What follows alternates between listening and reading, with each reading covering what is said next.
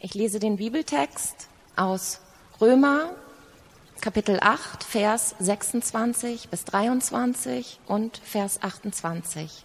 Römer 8, 16 bis 23 und 28. Ja, der Geist selbst bezeugt es uns in unserem Innersten, dass wir Gottes Kinder sind. Wenn wir aber Kinder sind, sind wir auch Erben. Erben Gottes und Miterben mit Christus Dazu gehört allerdings, dass wir jetzt mit ihm leiden. Dann werden wir auch an seiner Herrlichkeit teilhaben. Im Übrigen meine ich, dass die Leiden der jetzigen Zeit nicht ins Gewicht fallen, wenn wir an die Herrlichkeit denken, die Gott bald sichtbar machen und an der er uns teilhaben lassen wird. Ja, die gesamte Schöpfung wartet sehnsüchtig darauf, dass die Kinder Gottes in ihrer ganzen Herrlichkeit sichtbar werden. Denn die Schöpfung ist der Vergänglichkeit unterworfen, allerdings ohne etwas dafür zu können. Sie musste sich dem Willen dessen beugen, der ihr dieses Schicksal auferlegt hat. Aber damit verbunden ist eine Hoffnung. Auch sie, die Schöpfung, wird von der Last der Vergänglichkeit befreit werden und an der Freiheit teilhaben, die den Kindern Gottes mit der künftigen Herrlichkeit geschenkt wird. Wir wissen allerdings, dass die gesamte Schöpfung jetzt noch unter ihrem Zustand seufzt, als würde sie in Geburtswehen liegen. Und sogar wir, denen Gott doch bereits seinen Geist gegeben hat, den ersten Teil des künftigen Erbes, Sogar wir seufzen innerlich noch, weil die volle Verwirklichung dessen noch aussteht, wozu wir als Gottes Söhne und Töchter bestimmt sind. Wir warten darauf, dass auch unser Körper erlöst wird. Wir wissen aber, dass denen, die Gott lieben, alle Dinge zum Besten dienen, denen, die nach seinem Ratschluss berufen sind. Guten Morgen. Alle zusammen? Das war gemein, ne? Aber jeder muss leiden. Auch Matze. Äh, jeder von euch wird leiden. Oder äh, wenn ihr alt genug seid, dann wisst ihr, ähm, dass ich recht habe. viele von euch sind durch Leiden durchgegangen. Oder Schmerzen oder Probleme. Oder einige von euch, weiß ich, gehen gerade jetzt durch Leiden durch. Und wenn ihr noch jung seid und hübsch, die Alten sind auch hübsch, aber wenn ihr jetzt äh, noch jung seid, dann äh, werdet ihr durch Leiden durchgehen müssen. Durch Schmerzen, durch Leiden, durch all diese Sachen. Irgendwann wird, werden euch Menschen weggerissen werden, die ihr ganz, die ihr lieb habt. Und ihr werdet leiden, ihr werdet trauern. Oder ihr werdet Leuten weggerissen werden, die euch lieb haben. Äh, diese Welt ist voll mit Leiden, mit Tod, mit Schmerz, mit all diesen Dingen. Warum? Das ist die Frage heute. Okay? Warum lässt Gott Leid zu? Ähm, also eine der, der Fragen, die am meisten gestellt werden von Leuten, die sich mit dem Christentum beschäftigen wollen oder sich mal Gedanken machen über das Christentum oder sonst irgendwie. Ähm, warum lässt Gott dieses ganze Leid zu? Wenn es einen Gott gibt, warum lässt er das zu?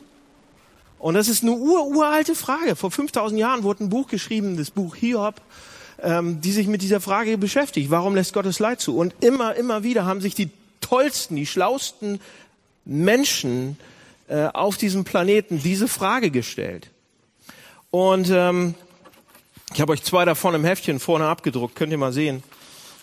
Zwei Zitate auf Seite 1. Einmal das von Schopenhauer. Gucken, ob ich ihn richtig verstanden habe.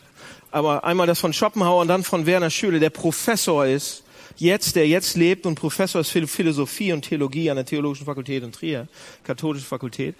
Und ähm, der Werner Schüle sagt, Professor, die philosophische Theodizee bietet keine Antwort auf das konkrete Leid. Das heißt, die Antwort auf diese Frage, woher kommt das Leid, warum lässt Gott es zu, bietet keine Antwort auf das konkrete Leid, wo ihr gerade, wo wir gerade durchgehen oder was uns irgendwann erreichen wird. Ja, das bedeutet, wenn ich euch jetzt einen super philosophischen Vortrag hinlegen würde, kopiert aus dem Internet, oder was auch immer. Oder ich habe mir selber Gedanken gemacht darüber. Und ich würde euch einen philosophischen Vortrag hinlegen, warum Gott das Leid zulässt. Aus der christlichen Perspektive. Okay, toll, aber das ist nur die Hälfte. Und es hilft überhaupt nichts. Deshalb versuche ich, werde ich versuchen, die Antwort zu verbinden mit konkreten Helfen, wenn wir gerade im Leid stehen. Es ist eine Predigt, es ist kein theologischer Vortrag, aber hört trotzdem zu. Okay? Ähm, wie gesagt, wir, wir, wir sind im Leid, wir stehen im Leid, wir, wir machen Leid durch oder wir werden es irgendwann durchmachen. Und ähm, ganz ehrlich, die christlichen Antworten, die dann so schnell gegeben werden erstmal, einmal muss ich damit abrechnen erstmal. Es gibt viele äh, christliche Leute, die dann versuchen, philosophisch diese Frage zu beantworten und sagen, ja, ähm, warum lässt Gott das Leid zu? Das ist ja nicht Gott, der das Leid schenkt so. Das sind ja die Leute, die sich gegenseitig wehtun. Meistens sind ja Menschen verantwortlich für das Leid, das sie anderen Menschen zufügen, das Leid, das dieser Welt zugefügt wird und so weiter. Meistens sind es Menschen, die, okay, das ist eine gute Antwort. Okay, könnte man drüber nachdenken. Aber hilft uns das wirklich? Und ist es wirklich, wirklich richtig bei allem Leid? Man könnte darüber weiter nachdenken, ja. Oder über, über eine, eine andere Sache, dass, dass, dass einige Christen sagen, ja, Leid hier und da gut, aber am Ende wird Gott irgendwie alles Leid nehmen und es in Gutes verwandeln. Ja, yeah, gut, werd Christ. Auch nicht gerade hilfreich. Ähm, also zumindest, wenn, wenn ihr selbst in einer Leidenssituation steht und Leute kommen zu euch und sagen euch sowas, das hilft nicht. Seelsorgerlich ist das eine Fünf. Also, was machen wir jetzt mit dieser Frage? Wie beantworten die? Wie beantworten wir die? Warum lässt Gott das alles zu?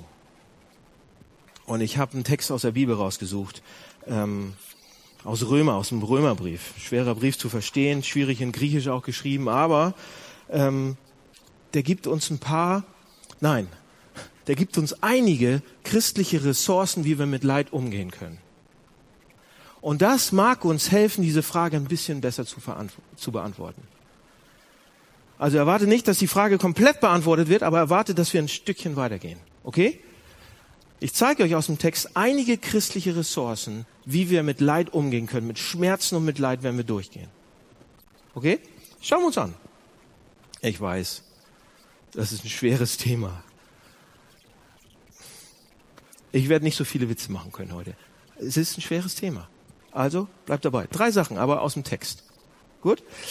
Das erste, was wir lernen wollen hier, ist die besondere Sichtweise, christliche Sichtweise über Leid. Steckt im Text drin. Das zweite, was wir lernen, ist die einzigartigen Ressourcen, um mit Leid umzugehen. Und das dritte ist, wie wir es persönlich äh, bekommen können, wie wir persönlich mit Leid umgehen können. Okay? Die besondere christliche Sichtweise, die einzigartigen Ressourcen, um mit Leid umzugehen. Und drittens, wie kann ich es persönlich kriegen? Okay, ja, also erstens, äh, lass mal ähm, Verse 22 und äh, 21 in der Reihenfolge auch angucken. Da geht's nämlich los und der Text wird uns helfen. Pass auf, da steht nämlich, wir wissen allerdings, 22, dass die gesamte Schöpfung jetzt noch unter ihrem Zustand seufzt, als würde sie in Geburtswehen liegen. Und dann Vers 21, auch sie, die Schöpfung, wird von der Last der Vergänglichkeit befreit und so weiter und so weiter. Was bedeutet das? Ähm, das bedeutet, ähm, Vers 22, dieses Wort seufzen, was da, was da im Text vorkommt, ja. Ähm, die ganze gesamte Schöpfung seufzt unter die, seufzen ist ein ganz, ist ein ziemlich hartes Wort, ein ziemlich starkes Wort, kommt aus dem Griechischen und eigentlich bedeutet dieses Wort, dass man, dass man seufzt oder stöhnt, wenn man dem Tote gegenübersteht. So ein, so ein Todesstöhnen fast wenn mal absolutes Leid ist. Und dieses Wort wird eigentlich benutzt, wenn, wenn, wenn, wenn man die Schreie von Soldaten hört, die auf dem Schlachtfeld zugrunde gehen. Dafür wurde dieses Wort benutzt im Griechischen. Also wenn, wenn es eine Schlacht gab und der Nebel verzieht sich so gerade und äh, Soldaten liegen auf dem Feld, auf dem Schlachtfeld und keiner kann dahin, weil es noch viel, viel zu gefährlich und alles. Und man hört aber, wie die, wie, wie die Todeskrämpfe und Todesängste und äh, wie die seufzen, wie die stöhnen, diesen Todes. Das ist das Wort, was da beschrieben wird. Also seufzen. Ja? Und dann äh, das nächste, was wir sehen, ist, oh, die seufzen unter Geburtswehen. Und wir denken, ah, Geburts, Geburtswehen, wenn wir das so lesen, Leute, dann lesen wir das auf der Brille vom 21. Jahrhundert. Wir lesen Geburtswehen, ah ja, okay, das sind richtig, richtig, richtig die schlimmsten Schmerzen, die wir kennen. Aber dann kommt ja das Baby. Als dieser Text hier geschrieben wurde von Paulus, da war es so, dass da, da kam das Baby nicht. Ja, wenn jemand damals in Wehen, Wehen bekommen hat, dann war das gefährlich. Man ist gestorben damals. Und zwar ziemlich häufig, ziemlich oft. Kein Witz. Das heißt, es war eigentlich eine gefährliche, verängstigende Sache, in Wehen zu, zu, zu, zu gehen, in Wehen zu kommen, damals in der Antike. Und es war nicht klar, ob man es übersteht. Überhaupt nicht. Überhaupt nicht. Und deshalb bedeutet ja, dieses Stöhnen, Todesschmerzen, wie in, in Geburtswehen, das, ja, das, das ist einfach Schmerzen. Man steht dem, als wenn man dem Tod gegenübersteht. Hart, ne? Und dann steht da noch im Text bei uns, die ganze Schöpfung seufzt. Wieso Schöpfung? Wieso, wieso nimmt Paulus dieses Wort Schöpfung an der Stelle? Und Leute, er nimmt das Wort, um uns das christliche Konzept zu geben, wie wir mit Leid besser umgehen können. Er nimmt das Wort Schöpfung. Warum nimmt er das Wort Schöpfung? Seht ihr, wenn er das, wenn Paulus das Wort Schöpfung benutzt, dann, dann, dann will er uns an den ersten Mose erinnern. Schöpfung, da wo die Schöpfung passiert ist und sagt, das war nicht immer so gedacht, dass es Tod und Leid und Totschlag und Schmerzen gab. Es war nicht so gedacht. Was meint ihr denn, warum es das so auf den Keks geht? Wir sind eigentlich nicht dafür gebaut. Und Paulus sagt, am Anfang gab es diese Schöpfung ohne all das. Absolut perfekt. Und dann haben wir uns aber weggedreht davon. Und es war uns egal. Den Menschen war das egal, dieses Perfekte und das mit Gott zu sein und hier und da. Wir haben uns weggedreht und gab es einen Bruch, einen kompletten. Das steckt auch in diesem Wort drin. Aber es steckt auch drin, ein Christ glaubt, dass Gott das wieder zurechtrücken wird. Dass es eine neue Schöpfung sozusagen geben wird. Ohne Leid, ohne Tränen, ohne Schmerzen, ohne Leid und ohne Probleme. So, und diese Sicht der Christen, diese besondere Sicht der Christen, hat den Christen damals und heute die absolute Kraft und Ressourcen gegeben, um durch Leid durchzugehen. Warum? Pass auf, ich zeig's euch. Wenn man sich zum Beispiel einen Buddhisten anguckt, ja, einen Buddhisten oder eigentlich östliche Religion allgemein, dann sagen die, die Buddhisten, Leid ist eine Illusion. Leid, wenn jemand stirbt, okay, aber äh, wenn wir wirklich erleuchtet wären, wenn wir erleuchtet sind, ähm, dann würden wir die Natur der Dinge besser verstehen. Ja, alles ist eins. Jemand stirbt, aber er wird, er wird, er bleibt trotzdem Teil des Universums. Ja, alles ist verbunden. Nichts geht verloren. Erleuchtung. Buddhisten glauben an Erleuchtung. Alle Dinge sind eins. Es, es gibt eigentlich kein Leid, kein Seufzen. Leid ist eine Illusion. Und dann gibt es auf der anderen Seite die, die Karma-Religion. Die glauben an Karma. Und Karma, Leute, ist eigentlich ziemlich interessant. Ziemlich äh, witzig will ich nicht sagen, aber Karma. Warum? Karma glaubt an, an viele Leben. Man wird wiedergeboren. Also, wenn du jetzt leidest, dann ist das, weil du in dem Leben davor Mist gebaut hast. Alles klar?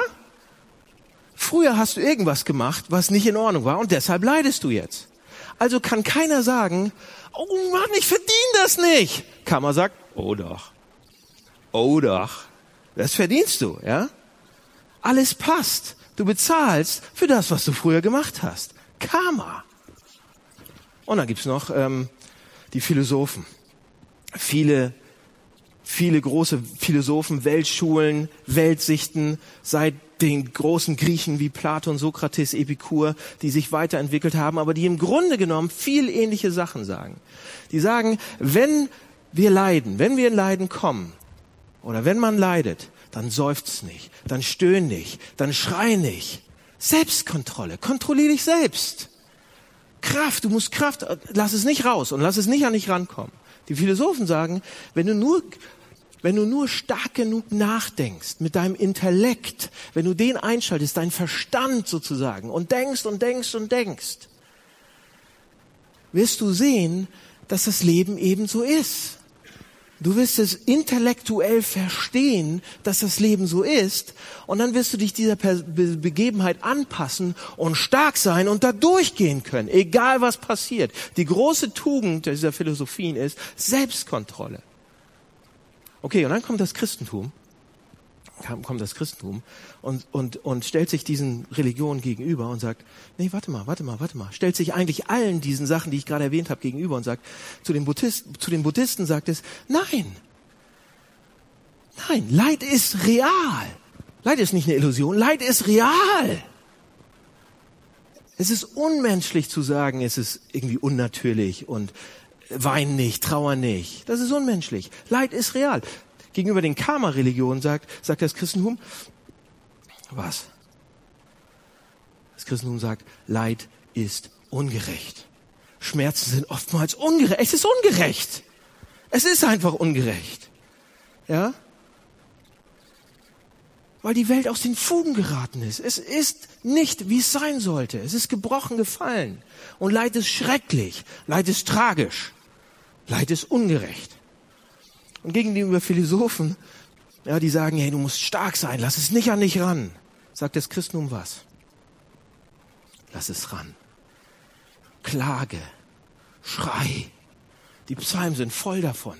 Jeder Psalm ist ein Klage, die sind, das sind riesengroße Klagen. Die sagen, es ist unmenschlich, nicht zu trauern und nicht zu, lass es ran. Die Christen kommen und alles andere war sozusagen fast unreal, was vorher war. Und die Christen kommen mit diesem Ansatz, und es ist erstaunlich für die Leute damals. Absolut. Das hat die umgehauen. Diese besondere Sichtweise, mit Leiden umzugehen. Okay. Das ist jetzt die Philosophie. Könnte man weiterdenken, könnte man weiter reden und es ausführen. Aber Leute, wie hilft uns das jetzt? Wie gehen wir jetzt damit um? Wie hilft uns das jetzt? Hier im Text sind drei, und es gibt, das sind nur einige, es gibt viel, viel mehr Ressourcen. Aber im Text sind drei Ressourcen, und damit bin ich beim zweiten Punkt, wie wir mit umgehen können. Okay, wie können wir mit Leiden umgehen? Und ähm, im Text sind, wie gesagt, drei kleine Sachen. Das erste ist, Gott ist ein Vater. Das zweite ist, unsere Möglichkeiten sehen, seine Möglichkeiten sehen. Und das dritte ist ein zukünftiges Denken. Okay? Guckt euch mal Vers 16b an und Vers 17. Da steht, dass wir Gottes Kinder sind und wenn wir Gottes Kinder sind, sind wir auch Erben. Ja? Und ähm, wenn du Christ wirst, steht da im Text, dann wirst du Gottes Kind. Gott ist unser Vater. Und viele lesen diesen Text und sagen, oh, toller Text und vorher und nachher. Der, der erste Teil ist so ein bisschen über Gott als Vater, den, den wir als Vater sehen. Und der zweite Teil da unten ist einfach über Leid. Römer 8 über Leid, wie Schmerzen umgeht. Vorne ein bisschen über Vater, hinten über Leid. Aber Paulus schreibt das hier zusammen. Das gehört zusammen. Ja? Diese beiden Sachen gehören zusammen. Wir sagen nein, aber der Text sagt ja. Und eine der großen Ressourcen, wie wir mit Leiden umgehen können, ist zu wissen, dass Gott unser Vater ist. Warum? Seht ihr? Die meisten Leute sagen, unser Vater im Himmel und beten dieses Gebet. Unser Vater im Himmel und dann drunter, wenn ihr es im Konfirmandenunterricht mal gelernt habt, kennt ihr es auch und so weiter, sagen viele Leute ähm, Gott ist unser Vater, Gott, Vater, Vater unser im Himmel und so weiter. Aber die Realität sieht einfach manchmal so aus, dass die meisten Leute, die zur Kirche kommen oder die sagen, wir sind Christen, ähm, die, die, die meisten Leute sehen das, sehen Gott nicht als Vater. Ja? Seht ihr, ein guter Vater liebt sein Kind bedingungslos. Ob das Kind schlecht ist oder Gutes. Ob das Kind brav ist oder nicht brav ist, böse ist. Ja? Ein guter Vater liebt sein Kind bedingungslos. Auch wenn das Kind sich nicht benimmt. Auch wenn es hier rumrennt und auch wenn es ganz schlechte Noten hat und auch wenn es alles schief geht. Vielleicht, wenn es schief geht, wird der Vater sogar noch mehr reingezogen und dreht sich noch mehr um das Kind. Aber, Freunde, die meisten Leute leben nicht so, als wenn Gott ein Vater ist oder gehen mit ihm auch nicht so um, als wenn Gott ein Vater ist, sondern die meisten Leute gehen mit Gott um, als wenn Gott ein Chef ist, ein Vorgesetzter ist, ein Boss ist. Euer Boss, ja? Gott ist mein, mein Boss. Und, Und wenn er der Vorgesetzte ist, dann, okay, ich bin irgendwie angestellt bei ihm und wie auch immer, aber ich tue mein Teil und er tut sein Teil und ich tue mein Teil sehr gut und dann bezahlt er mich. Dann kriege ich Lohn, dann kriege ich Gehalt, dann kriege ich Dinge. Ja? Und vielleicht glaubst du an, an Gott überhaupt. Und du gehst mit ihm aber um, als wenn er dein Chef ist, dein Boss ist. Und wenn dann Leid kommt, wenn du dann durch Leid durchgehst, dann wird Gott überhaupt nicht zum Trost sondern eigentlich verschlimmert er das Leid nur noch. Wisst ihr warum? Der, der Glaube an so einen Gott macht das Leid noch schlimmer. Wenn Gott dein, dein Boss ist, dein Chef, und du lebst immer ein gutes Leben und du machst alles richtig und du bist, versuchst ein guter Christ zu sein und alles ist irgendwie gut und du machst die richtigen Dinge und dann kommt Leid, dann wirst du wütend, zornig, du ärgerst dich. Warum? Du hast doch deinen Teil getan. Wo ist meine Bezahlung? Wo ist mein Gehalt? Das ist übrigens ein guter Test. Wenn dann wirklich mal Leid kommt, wie ihr mit Gott umgeht, wie ihr Gott seht, ob ihr ihn als Vater seht oder als, als Boss. Ob ihr, wenn ihr zornig werdet, weil er mir etwas schuldet. Ich habe doch meinen Teil getan. Die meisten, die meisten Leute gehen so mit Gott um. Ja? Wenn sie an Gott glauben, Leid kommt, dann werden sie zornig und sauer. Wo ist mein Lohn? Was wäre, wenn ich wirklich tief drin glauben würde, dass Gott mein Vater ist? Ein guter Vater hört sein Kind nachts schreien, seufzen, stöhnen und ein guter Vater, und es ist egal, ob das Kind gut war oder nicht. Es ist egal, ob er mit dem Kind zerstritten ist oder nicht. Wenn ein Vater, ein guter Vater, ein guter Vater das nachts hört, der Vater rennt. Wenn du leidest, wenn wir leiden und wir wissen, Gott ist mein Vater, dann, das, dann sind das zwei Sachen. Dann macht mich das demütig und es tröstet. Wisst ihr warum? Gott als Vater. Viele Sachen, die ein Vater tut, versteht ein Kind überhaupt nicht. Ja, ich kann sie überhaupt nicht richtig verstehen, nicht richtig nachvollziehen. Der Vater sagt, mach das nicht, steck das nicht in den Mund, geh da nicht hin, nimm die Playstation nicht mit in den Urlaub, mach das nicht. Ich verstehe es einfach nicht als Kind und so weiter. Aber es ist trotzdem, ja, und das Kind schreit und macht Ärger und so weiter. Aber es vertraut doch irgendwie. Der Vater tut viele Sachen, erklärt dem Kind es nicht. Das Kind versteht es nicht. Und jetzt überlegt mal, der Abstand zwischen, zwischen euren Kindern oder zwischen Kindern, menschlichen Kindern und dem menschlichen Vater ist so irgendwie. Der Abstand zwischen uns und Gott ist viel, viel, viel größer. Wenn Gott unser Vater ist, natürlich verstehen wir nicht alles auf einmal. Wir können es gar nicht verstehen. Aber der Trost ist, wenn Gott wirklich mein Vater ist, egal wie sich es anfühlt, er liebt mich. Er ist ein guter Vater, er liebt dich. Ein Vater liebt sein Kind. Er wird für sein Kind alles tun. Er wird für sein Kind in den Tod gehen. Gott als Vater zu gehen, ist eine gute Ressource im Leid. Aber wir haben noch mehr Ressourcen. Vers 28. Oh Leute, Vers 28 das ist der Christen Lieblingsvers in Leid. Wollt ihr mal hören?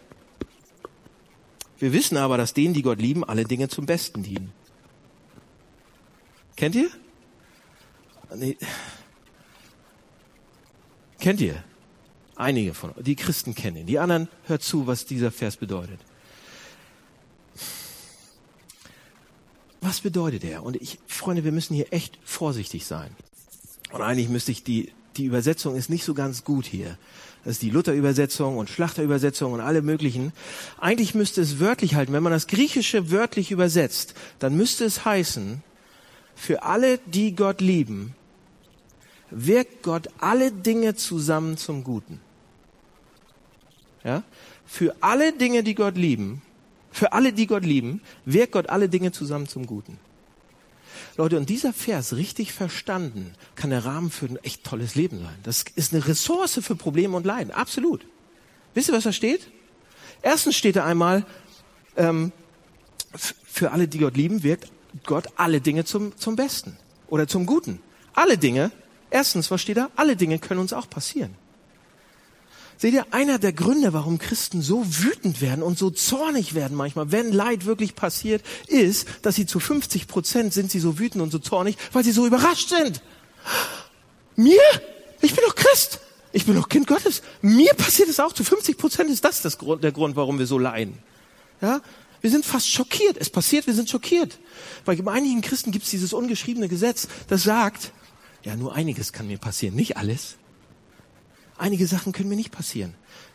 Seht ihr, in Vers 35, ein paar Verse weiter, da habe ich nicht abgedruckt, sagt Paulus, hey, ähm, hier ist die gute Nachricht. Nichts kann uns trennen von der Liebe Gottes, außer Drangsal, Angst, Verfolgung, auch nicht Drangsal, Angst, Verfolgung, Hunger, äh, Gefahr, das Schwert, alles. Das ist eine gute Nachricht, sagt Paulus.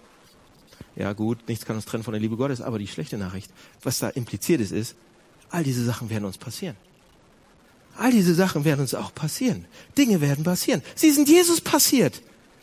Alle Dinge können passieren. Das ist Römer 8, Vers 28. Die zweite Sache, die da drin steckt, ist, ähm, wenn Dinge zum Besten werden, dann weil Gott sie wirkt. Die meisten Leute, die meisten Christen zitieren diesen Vers falsch und sie sagen, viele Christen sagen, alle Dinge werden zum Besten dienen. Die gibt Gott lieben, alle Dinge werden zum Besten dienen. Das bedeutet der Vers nicht. Für alle, die Gott lieben, Gott wirkt alle Dinge zum Besten. Wisst ihr, was das bedeutet? Dinge alleine werden nicht gut. Dinge alleine werden nicht natürlicherweise zum Guten. Das ist der Punkt von Römer 8, der ganzen Römer 8. Es wird nicht alleine zum Guten werden. Beziehung, der Körper verfällt. Beziehung verfallen, der Körper verfällt. Zweites, der zweite Hauptsatz der äh, Thermodynamik. Alles zerfällt, alles geht den Bach runter, alles verfällt. Beispiel, wenn ihr 20 seid, ihr tragt, oder über 20, ihr tragt Make-up. Warum?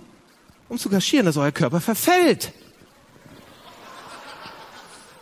Ihr habt nicht mehr diesen, ja, wenn ihr so einen, so einen Säugling euch mal anguckt, diesen natürlichen Schein, diese Wangen, die so strahlen und alles. Jetzt müssen wir was raufschmieren. Wartet, bis ihr 40 seid. Unser Körper verfällt. Gestern bin ich fünf Kilometer gelaufen. Ich bin froh, dass ich die Treppe hier hochgekommen bin. Oder eine andere Sache ist, wenn heutzutage, wenn etwas wirklich falsch läuft in unserem Leben, was machen wir dann? Ich muss dann immer an meinen Vater denken. Wenn wirklich was falsch läuft oder was schief läuft im Leben, was macht mein Vater? Er will gleich jemand verklagen. Der hat mir die Vorfahrt genommen. Verklagen. Der hat das gemacht. Verklagen. Der hat das gemacht. Verklagen. Und so weiter. Ja? Wir sind ziemlich schnell dabei. Wir geben anderen Leuten die Schuld. Wir wollen die verklagen. Wenn Dinge, wir, wir, wir Menschen, wir modernen, postmodernen Menschen denken heute, dass das Normale ist, dass alles gut läuft. Das Normale ist es, dass alles normal läuft. Wenn etwas falsch läuft, verklagen. Christen sagen aber, das Normale ist, dass es kaputt geht. Das, die, die normale Situation ist, dass Sachen zusammenfallen. Und wenn es nicht zusammenfällt, dann kann ich dankbar sein, jemand, der dafür sorgt. Jesus Christus, Gott. Wenn Dinge zusammen zum Guten kommen, Gott macht es, Freunde. Das ist, was Römer 8, Vers 28 sagt. Ja? Wenn ihr heute Abend gesund seid und für eure Gesundheit, ihr eure Gesundheit noch habt, Gott macht das. Das ist nicht normal. Sachen gehen kaputt. Das normale Lauf dieser Welt im Moment. Denkt nicht, dass es normal ist dass alle Sachen gut sind und so. Sachen zerfallen. Ja? Also wenn heute Abend noch gesund zu sein, Gott hält diese Sachen zusammen. Er wirkt das Gute. Okay, da ist noch eine Sache im, in Römer 8, Vers 28, die wir alle so gut verstehen und immer nehmen den Vers. Da steht, da steht im Vers nicht, dass Gott aus schlechten Sachen gute Sachen machen wird. Das steht nicht da drin. Ja? Da steht nicht, dass Gott schlechte Sachen nehmen wird und einfach sie verwandeln wird in gute. Steht da nicht. Wir glauben das manchmal und denken, oh, hoffentlich macht er das. Aber das steht da nicht. Guter Beispiel, gutes Beispiel, dass das da nicht stehen kann und dass da nicht steht, ist zum Beispiel die Geschichte von Jesus und Lazarus. Kennt ihr die? Lazarus, ein Freund von Jesus, ist gestorben. Jesus ist zu spät gekommen, hätte ihn heilen können, aber ist gestorben, war im Grab. Seine Freunde ähm, trauern alle schon und Jesus kommt aber zum Grab und er, Jesus weiß, dass in ein paar Minuten er Lazarus von den Toten auferwecken wird. Und eigentlich könnte Jesus da hingehen und zum Grab gehen und sagen, hm, gleich. Eigentlich könnte er so ein bisschen lächeln und sagen, oh, gleich mache ich ein Wunder und gleich werden sich alle freuen und Maria und Martha werden freuen und man wird es in die Bibel schreiben und alles wird gut und endlich werden alle sehen, wer ich bin. Geht Jesus so zum Grab? Nee, geht er nicht. Wisst ihr, wie Jesus zum Grab geht?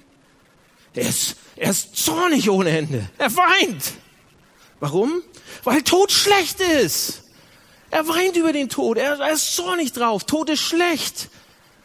Er macht nicht einfach aus was Schlechtem was Gutes. Es ist schlecht. Schlechte Sachen bleiben schlecht. Das meinte Vers. Tod ist schlimm, Böses ist böse. Die Bibel ist realistisch darüber. Realismus. Jesus hasst den Tod und hasst Leid. So doll, dass er ans Kreuz sich hat nageln lassen, um irgendwann alles zu beenden, ohne uns zu beenden. Um alles zu vollenden, ohne uns kaputt zu machen. Ja? Und da steckt noch eine Sache drin in diesem Vers, von dem wir denken, der ist, ja? Wir, wir sagen immer, alle, ja, alle Dinge, die Gott, alle, jeder, der Gott liebt, alle Dinge, denen, denen, denen zum Besten. Nee, nee, da steht, alle Dinge zusammen wirken zum Guten. Steht da. Wann werden wir das sehen? Wann werden wir das sehen, dass Gott alle Dinge zusammen zum Guten wirkt? Dass Gott so etwas tut? Viele von uns geben Gott ungefähr, wenn was Schlimmes passiert und wir nehmen diesen Vers, dann sagen wir, okay, wann wird Gott irgendwie alle Dinge zusammenführen, bis was Gutes passiert? Viele von uns geben Gott ungefähr eine Woche. Ja, Römer 8, 28 und dann lesen wir den nochmal und dann eine Woche. Ja, und das ist diese, diese, dieses berühmte Beispiel, ähm, und wir sagen, ey, Gott macht was, was was, was Gutes aus was Schlechtem. Ja, ich bin irgendwie bin ich gestolpert und ich habe meinen Fuß gebrochen und ich konnte dann nicht zu diesem Interview gehen, nicht zu dieser Bewerbung, Bewerbungsgespräch und habe diesen Job nicht gekriegt und überhaupt mein ganzes Studium ist flöten gegangen deshalb und nur wegen diesem blöden Bruch und ich liege im Krankenhaus jetzt. Aber dann habe ich die Krankenschwester getroffen. Und dann und dann ging die Geschichte weiter und wir haben geheiratet und das ist die Liebe meines Lebens. Und das ist toll. Leute, und ähm, nichts gegen diese Geschichten. Ich liebe diese Geschichten, bitte viel. Ich, ich bin der, der diese Geschichten am meisten liebt und diese Geschichten passieren. In unserer Gemeinde sind so ein paar Geschichten, Geschichten passiert. Aber das ist nicht, was Römer 8, Vers 28 meint. Überhaupt nicht. Erst, was da steht, ist, alle Dinge zusammen werden, werden, werden von Gott in ein Gutes verwandelt. Oder von Gott in Gutes gewirkt sozusagen. Ja? Er, er wird es machen, aber alle Dinge, am Ende vielleicht. Vielleicht werden wir es nicht in einer Woche sehen und auch nicht in einem Jahr und auch nicht in zehn Jahren. Am Ende. Am Ende von allen Dingen. Ähm, glaubt ihr das, was ich gerade gesagt habe? Glaubt ihr das, dass Gott so weise, so souverän ist? Okay, dann, dann könnt ihr beruhigt sein. Ja? Der Grund, warum wir so viele Probleme haben und so Angst haben, ist, weil, weil wir von unserer, uns eigentlich nur von unserer eigenen Agenda beruhigen lassen. Dass wir, dass wir wollen, dass es so wie uns, wie, wie, wie, so läuft, wie wir das wollen und Gott soll uns ein bisschen helfen. Und das beruhigt uns nur und sonst nichts anderes. Solange Gott uns dabei hilft und, und, und das okay macht, dann sind wir beruhigt. Ja? Oder wenn wir die Möglichkeit haben, Dinge zu verstehen in unserem Kopf, dann beruhigt uns das. Leute, Gott ist größer als das. Viel, viel größer als das. Und das ist, was Römer 8, Vers 28 eigentlich meint. Liebe Christen. Okay, eine letzte Ressource habe ich noch für euch. Vers 18. Und die ist toll. Wenn wir durch Leid gehen, und wie gesagt, wir werden durch Leid gehen. Wenn wir durch Leid gehen, eine, eine Ressource habe ich noch, Vers 18. Wo steht er denn? Hier. Da steht, im Übrigen meine ich, dass die Leiden der jetzigen Zeit nicht ins Gewicht fallen werden. Das, das Wort, was da eigentlich steht für nicht ins Gewicht fallen werden, ist, was, was es bedeutet, das Wort ist eigentlich, ähm, es wird nicht rechnen. Das Wort äh, nicht ins Gewicht fallen ist eigentlich das griechische Wort rechnen oder addieren. Äh, was Paulus eigentlich mit dem Vers sagt hier, ist, im Prinzip sagt er, ich denke genug an die zukünftige Herrlichkeit. Ich denke darüber nach. Ich addiere was da alles auf mich warten wird, immer je mehr ich verstehe. Und die Leiden, die ich jetzt habe, werden dem gegenüber kleiner aussehen. Ja, es wird nicht ins Gewicht fallen. Ich rechne das nicht, ich, ich rechne die Herrlichkeit zusammen, die, die Sachen, die auf mich warten werden. Und dann kann ich mit diesen Sachen, die hier sind, besser umgehen. Wisst ihr, wie man das macht? Wisst ihr, wie das macht? Ich zeig's euch. Ähm, seht ihr, hier sehen wir, dass die christliche Sicht extrem anders ist, extrem anders ist als unsere heutige Sicht. Die säkulare Sicht, in der wir heute leben. Die hatte ich ja noch nicht erwähnt, oder? Unsere säkulare Weltsicht heute. Richard äh, Schweder hat ein Buch geschrieben, ist kein Christ, hat ein Buch geschrieben, aber er schreibt, dass von allen Kulturen, die es jemals gegeben hat, ist die heute, ist, ist die heutige, die westliche, der westliche Säkularismus gibt uns am wenigsten Ressourcen, um mit Leid umzugehen. Von allen, die es jemals gegeben hat. Ist der Säkularismus das Schlechteste. Und Schweder sagt, dass Leute heutzutage, dass Menschen heutzutage durch Leid viel mehr, viel mehr traumatisiert sind als irgendjemand vorher. Ja? Weil, weil, jetzt kommt die Begründung, jede andere Kultur, die Christen, die Juden, die Buddhisten, die Karma-Religion, alle Hinduismus, jede andere Religion sagt, es gibt auch Leben nach dem Tod. Es gibt etwas danach. Nur der Säkularismus sagt, alles Glück muss jetzt sein. Alles muss jetzt sein. Hier und jetzt. Willst du Liebe? Jetzt. Willst du Freiheit? Jetzt. Willst du Glück? Jetzt. Was bedeutet das? Denk nicht an die Zukunft. In unserer Kultur darfst du nicht an die Zukunft denken. Ja, der heutige Mensch sagt, alles Glück jetzt, Sinn jetzt. Ich muss es jetzt haben. Oder in den nächsten fünf Minuten so. Ja. Lass uns nicht darüber nachdenken, dass alles, was mir jemals etwas bedeutet hat oder bedeuten wird oder sonst wie, irgendwann weggenommen wird. Jeder Mensch, alles, worauf ich stolz bin, alles, was ich habe sozusagen, alle Freiheit, alle Freude, alles Glück, nicht zu viel daran denken, eigentlich gar nicht daran denken. Da kommt Schopenhauer ins Spiel. Den werde ich jetzt nicht mehr zitieren, aber das ist, das ist auf seinem Mist gewachsen sozusagen. Oder auf Schopenhauers Gedanken, was, was geniale Gedanken teilweise waren, ja. ja Zeit habe ich nicht mehr. Aber das ist, was unser Säkularismus, wo der herkommt und was der gerade sagt. Und Paulus sagt, äh, heutige Leute, im Prinzip sagt er uns das jetzt schon. Oder damals hat er uns das jetzt schon gezeigt. Leute, einige Leute, und wir sind die, die, die Speerspitze davon, können nur ruhig werden, können nur ruhig sein, wenn wir nicht daran denken, was kommen wird. Aber Christen können nur ruhig werden, wenn wir mehr darüber nachdenken, was kommen wird. Er sagt, denk, denk nach, denk darüber, argumentier. Du denkst nicht, du argumentierst nicht, du addierst nicht, du rechnest nicht zusammen. Denk, sagt er. Wenn Jesus von den Toten auferstanden ist, und er ist, und du glaubst an ihn, dann ist der Herr des Universums dein Vater. Und das bedeutet, schlechte Sachen werden zum Guten gewendet. Gute Dinge, die du jetzt hast, werden dir niemals genommen werden. Und das Beste kommt erst noch. Denk, addier das. Addier das zusammen, rechne es zusammen, rechne es hoch. Denk und wir werden fähig sein, damit umzugehen. Unsere Welt sagt, oh, sitz jetzt hier, mitten in deiner Freude, mitten in deinem Glück und denk nicht an, die, an das kommende Leiden. Und die Christen sagen, nein, wenn Leid kommt, denk an die kommende Freude die du, die, wir, die du schmecken kannst, die du haben wirst. Und das macht es möglich, durch Leiden durchzugehen. Okay? So, letzter Gedanke. Das sind jetzt alles Techniken. Das sind Techniken, Ressourcen, die könnt ihr machen. Aber ich glaube, dass das alles nur funktionieren wird, wenn wir Vers 17 verstehen wenn wir Vers 17 haben. Für mich persönlich ist es so. Wenn ich, ich brauche Vers 17, um diese Ressourcen, die ich euch gerade gegeben habe, die könnt ihr aufschreiben, könnt ihr machen, könnt ihr üben. Ja? Aber ich glaube, Vers 17 ist, für mich zumindest, ähm, der Punkt, der mich fähig macht, das zu machen. Und was ist Vers 17? Vers 17 steht, wenn wir aber Kinder sind, sind wir auch Erben, Erben Gottes und Miterben mit Christus. Dazu gehört allerdings, dass wir jetzt mit ihm leiden. Dann werden wir auch in seiner Herrlichkeit teilhaben. Was bedeutet das?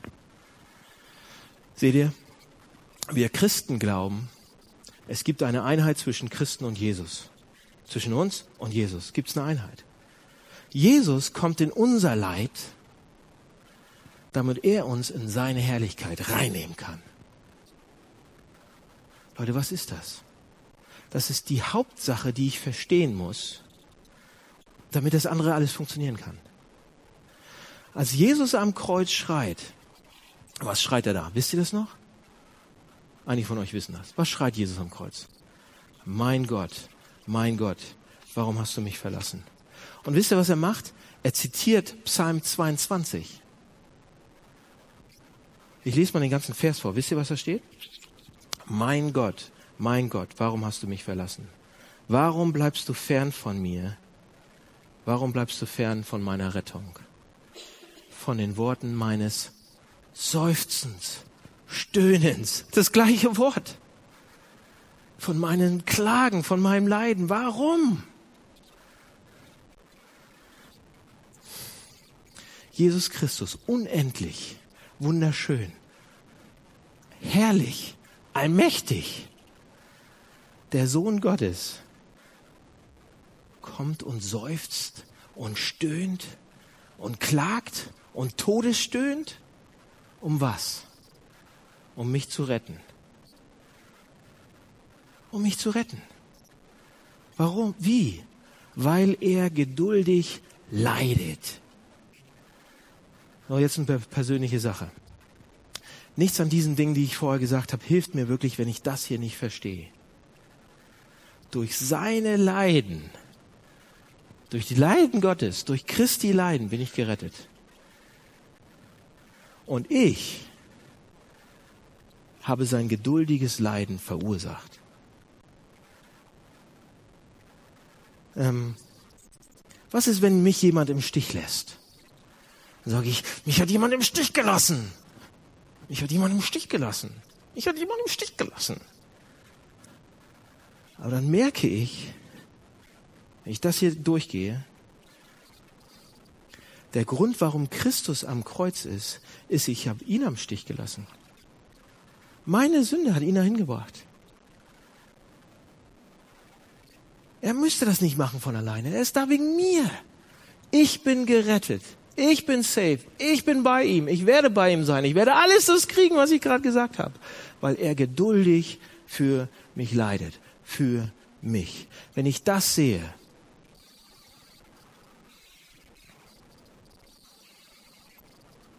wie unendlich geduldig und stark er für mich war.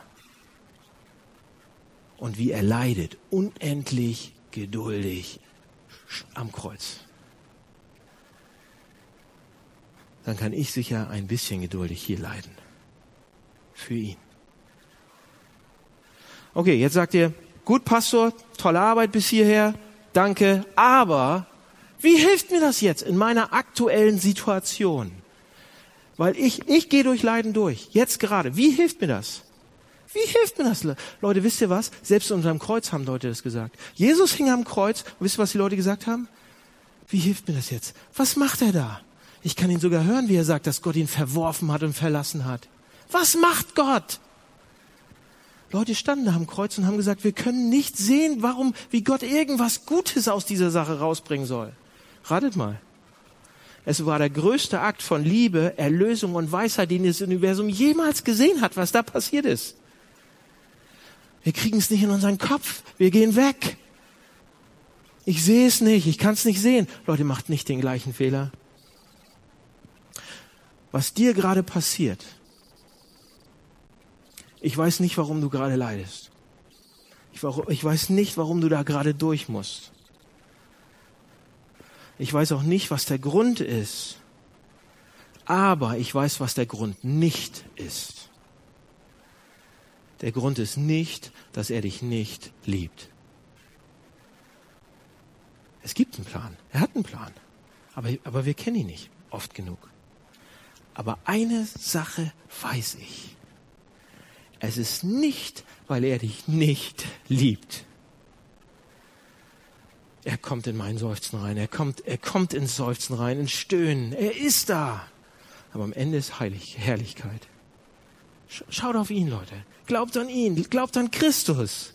Christus. Und die Ressourcen werden wir kriegen. Lass mich beten. Lieber Herr, vielen Dank für diesen Text. Da ist noch so viel mehr drin. Ähm und wir können auf die Frage nicht beantworten, was gerade, warum und wie. Und werden es erst viel später vielleicht rauskriegen. Vielleicht auch nicht. Aber Herr, danke für die Ressourcen, die du uns gibst als Christen, um da durchzugehen. Um durch Leid durchzugehen. Anders als alle anderen. Und wir möchten auf dich schauen an der Stelle. Sehen, wie du für uns gelitten hast aber auch wie viele Ressourcen uns du deshalb damit gibst. Amen.